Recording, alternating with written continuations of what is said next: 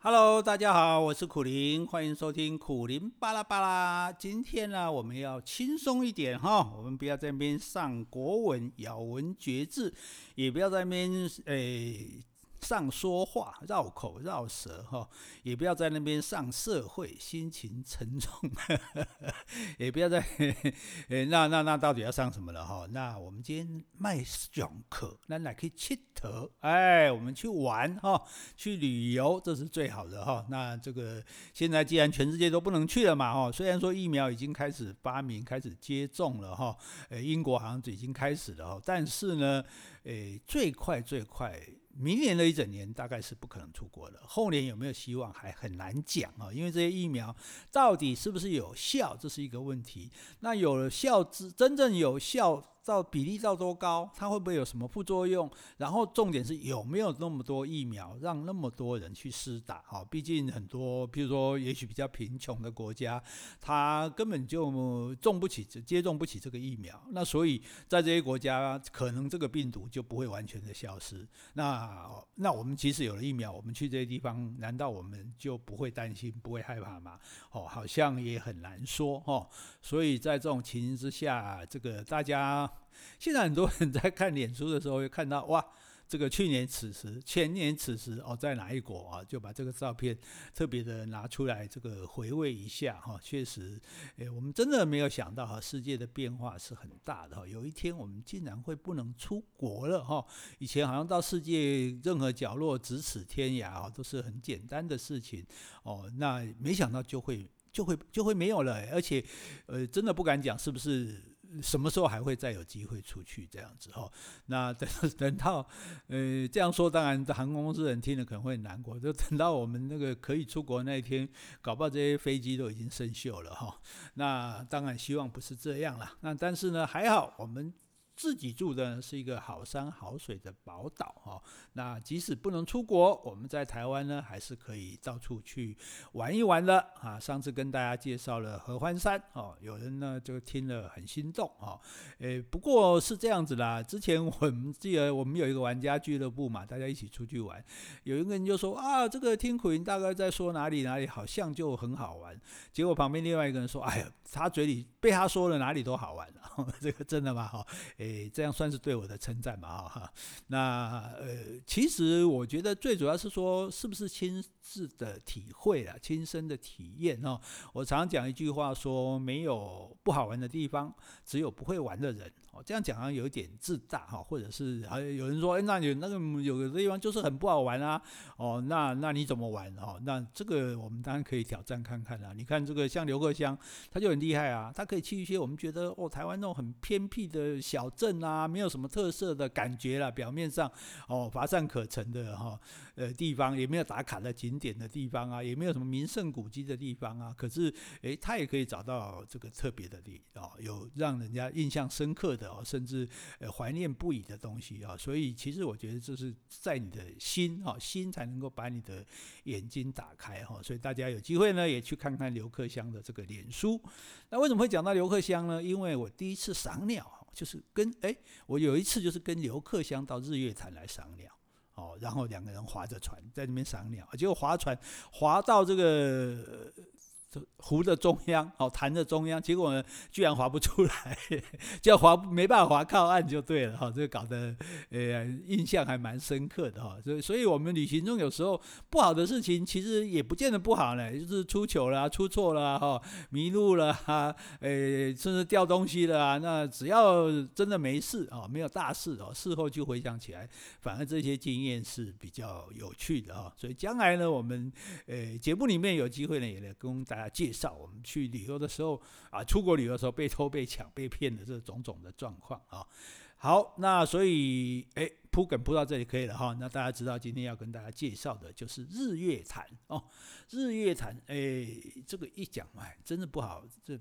人自年纪大了真的不好，一提到什么举例子都举很老的例子，哈，什么日月潭、阿里山、花呀、花莲港，什么是台湾好啊，什么歌什么的啊，那大家讲到台湾就是朗朗上口，就是日月潭、阿里山，哈，好像这两个地方不去，那就好像这个就对不起台湾似的，哈，这不只是我们自己这样想哦，那诶，中国大陆陆客来台湾的时候也是这样想，陆客来台湾呢必去的两个地点，一个就是日月潭，一个就是阿里山，哈，因为为什么？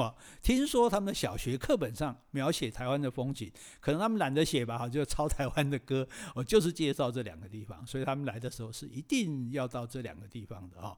那而且很有趣，就是说，因为啊，他必须要以此为证嘛，回去要给人家看他的照片啊，说，哎，我确实有到这个阿里山。结果你知道，有一段时间阿里山公路整个就崩塌了嘛，就崩塌之后，哎，就没办法上去，没办法上去，他们也不甘心，就到了这个门口，还好呢，哎，也不知道是县政府还是观光局呢，就在阿里山的入口处做了一个牌楼，哦，那写说这里是在这条是阿里山公路，哦，那至少可以让他们拍照为证，说，哎，我确实来过阿里山这样子，哦，那这个是阿里山情节，那更严重的是日月潭情节，所以大家不知道有没有看过，在日月潭旁边有个大石头，然后写着日月潭红色的三个字，哦。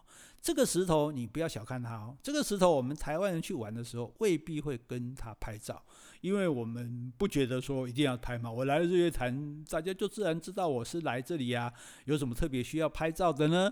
可是对大陆同胞而言不一样哦，因为他如果不拍到这个，就没办法证明他来过这个地方哦，所以他一定要拍。那因此，这就很多人啊，有有大陆客多的时候，因为人非常多，所以大家还争先恐后，结果后来还要弄红龙柱在那边。让他们排队，让每个人限几秒钟哦，十秒钟，然后就要换人换人这样子，必须要这样才能大大家都排到队这样。后来还好，这个风管处很聪明哦，这个好像在日月潭的四周一共放了七个这样的石头，写着日月潭哦，这样的话你只要找其中任何一个拍照就可以了哦，就分散了这个这个它的需求哈，分散了这个这个石头的用处功能哈，这大家就可以呢，诶拍到自己满足的照片哦，所以那。日月潭到底真的那么美吗？啊，只是真的有名吗？啊，其实我觉得重点就在于说，你去日月潭是怎么去的？啊，假设你去日月潭是你早上坐车去啊，然后哎什么游湖游一圈，然后是上去这个哎买个茶叶蛋，然后阿婆茶叶蛋吃一吃，然后再坐船下来，然后在这个码头走一走，然后就回来，那你会觉得哎日月潭真的好像没什么。哦，那浪得虚名，哦，这个白走一遭，哦，所以这就非常的可惜了，哈。我必须要告诉大家，就是说日月潭最漂亮的时候，就是它清晨的时候，还有黄昏的时候，哦，所以这也就是我们常常提到，就是说你一定要在一个地方过夜，才能够体会它的美好。因为很多地方，你说大套套中岛、大中午、大太阳，诶，湖光山色，当然也许波光粼粼也是很美的哦。但是如果是阴天呢？哦，但是所以更重点就在清晨的。啊，那个光线，黄昏的那个光线，那个变化是不一样，而且那时候才有一种极尽的美。因为平常白天的时候人来人往嘛，熙熙攘攘，你就旁边挤了一大群人哦，你拍照的时候后面也是一群人，你就恨不得把他们赶走，呃，也赶不走这样子哈。然后吵吵闹闹的，然后这个熙熙攘攘的，所以你没有办法体会那个宁静之美啊。大部分的美都是从宁静中才能体会到的。好，所以你在日月潭啊，不用像合欢山，你要过到两个晚上，但日月潭起码你要待一个晚上哦，你要过一个晚上，你要找一个地方住，而且你住的地方哦，当然不能说叫你去住什么涵碧楼啊，那个有的甚至还有更贵的哈，就是可是日月潭也有很多民宿可以选择哈，当然你有好的饭店，那么 view 很好的，好，就是日月潭最美是在它的湖景。哦，它的湖景，哦，所以你一定要想尽办法接近它的湖景。那怎么样接近它的湖景呢？当然，第一个最好的就是你住的地方。哦，所以你可以用心一点去调查，哦，看哪一家民宿它的窗口就是湖景。哦，就是可以看到湖的。哦，因为如果你从窗口可以看到湖，那你就不用匆忙啦，对不对？你傍晚的时候你就天底下哦，躺在两这个躺椅上面哦，甚至可能躺在床上就可以看到这个湖景了，看着那个呃湖水的颜色哦，随着天光的这个逐渐的变化，然后它就逐渐的暗淡下来哦，那种感觉其实是很美好的哦，所以你可以很轻松的拥有哦，所以很多。这个我们讲 view 啊，view view 要多好，view 就是在这个地方，view 的 view 的价值就在这里啊。那早上你一起床，睁开眼睛，你也不用急急匆匆的往外跑，哦，你就可以看到，哎，天光又让这个湖水的颜色慢慢慢慢的亮了起来。哦，慢慢慢慢的，这个森林清晰了，然后小岛屿清晰了，哦，水也变清晰了，哦，那个风景是呃慢慢的出现的，哦，甚至就算是下雨天也没有关系，因为你坐在里面，你也不需要到外面淋雨，但是你可以看到，哎，那个蒙蒙的细雨啊，哦，甚至呢，那个感觉整个这个山水的景色啊，就像是泼墨画一样，哦，那那感受又不一样，所以重点就在于哈，你要找一个这样的。地方来住啊，这个时候呢，你才可以充分享受湖景啊，这是第一点啊。然后接下来你要怎么样享受湖景呢？就大多数人，所以我们严重的不推荐，严重不推荐，嗯，这算是一个成语嘛？严重的不推荐你坐大型游览车到日月潭玩，也不是说我们跟大型游览车过不去哈。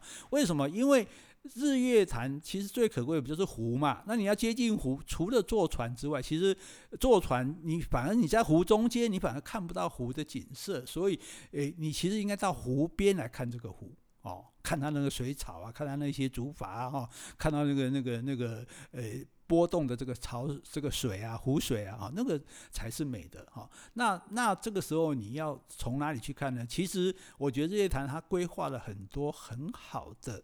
环潭环湖的步道，哦，虽然当然我最理想是整个湖你都可以走一圈啊，但是现在这些步道陆陆续续的，但是还没有完全的连接起来。哦，譬如说你从这个呃教师会馆，你就可以一直走到应该超过云品饭店这里吧？啊，经过水社码头啊、招雾码头啊，这一这一路走来，这边当然人是稍微多一点啊，可是呢，你是一直走在湖边的啊。除了看到这个湖光山色之外，诶，微微的凉风吹在你的身上哦，而且旁边有一些植物啊，有一些这个植物在那边，你也会也有阴影，也不会觉得很热啊。其实这是很棒的一点啊。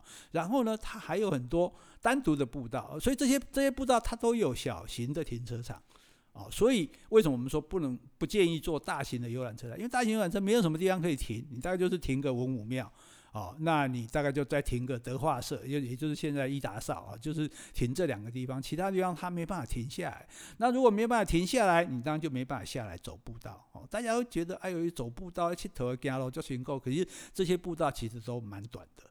哦，像水洼头步道，短短的啊，对，可是哎，你就会看到那个九只青蛙叠在一起哦。有时候你看到三只啊，这个水荒的时候，你会看到九只都通通都露出来了啊。那呃，这个松柏轮步道啊，哈，土亭角步道啊，这些步道其实。都是可以走到，然后像有的有凉亭，你就坐在凉亭里面，哎，吹吹风啊，然后大家聊聊天啊，吃吃点心啊，哦，甚至自己泡个咖啡啊，哈，用热水泡个咖啡，泡个茶，哦，你才有那个享受哦。你要跟与湖同在哦，与风同坐哈，而不是这个匆匆一瞥啊。所以这个其实是诶蛮重要的。你可以这样开着车一路沿着这个湖边。哦，你甚至看到每个步道的停车场，你都给它停下来，你都去给它走一走。我跟你讲，真的，每一个步道都有它的特色，都有它不一样的地方。我觉得这一点是其实是规划的蛮棒的啊。那重点是这样子才能够让你跟这个湖亲近啊。其实我以前曾经有个梦想啊，算是我给博了哈，我就一直在想，假设日月潭它能够有一个完整的环湖步道。哦，也就是说，整个湖边全部都是步道。那这个时候呢，我们就希望日月潭的环湖公路不要走汽车。为什么不要走汽车？你看，因为你走汽车，汽车就会冒黑烟嘛，对不对？就排废气嘛，对不对？而且就影响大家。那可以改做什么车？你是甚至可以改走马车啊。或者不然你改走电动车嘛，半露天的这种电动车，对不对？大家可以跟自然比较亲近。那这个电动车你可以，那就也就是说大家都开车或者坐，叫最好坐公共运输工具更好。坐到刚刚不讲不适合坐游览车来玩嘛？那这个车子你坐了车子到了日月潭外面一个停车场之后，大家就换成这种电动车。那这个电动车我买一张票，这个电动车就是环湖，你可以无限次的上下。哦，它是有固定班次的，表示说十分钟、十五分钟一班，二十分钟一班也没关系。那你到了一个点之后，你就可以下来玩。哦，那玩一玩，玩一玩，哦，你觉得这个点玩够了，你就再走这个步道回来，在这个点上面继续坐下一班，不管或者下下一班的电动车。哦，那在这种情况下，就空气不会污染了。哦，那这个整个的这个。感觉环境就更优美了，而且你就更悠哉了。你也不用自己开车，自己到处探头探头探脑。然后呢，你也不用担心说，诶，等一下没有运输工具啊，因为这个环湖的车子是不断的在开着哦。那你只要这个玩够了一个点，你就上来坐车，然后坐坐坐。坐回来，最后回到你出发的点，回到你住的民宿就好了。这是我的这个诶梦想，然后这个梦想当然不知道哪一天会实现哈。那但是呢，我觉得这样的一种游玩方式，最少在起码这个时候，我们是可以这样做到的哈。那所以讲到日月潭，那到底你有没有看过完整的日月潭？诶。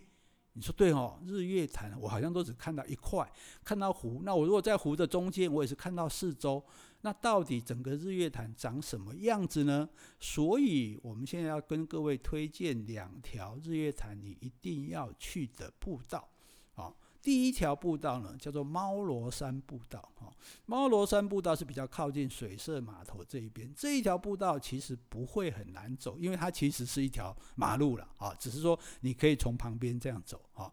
那你慢慢的走啊，那沿路你慢慢走，慢慢走，走得越高，你就看到越多的这个日月潭的湖景，哦，越看越高啊。所以话说回来，我们顺便讲一下，大家知道日月潭的古名是什么吗？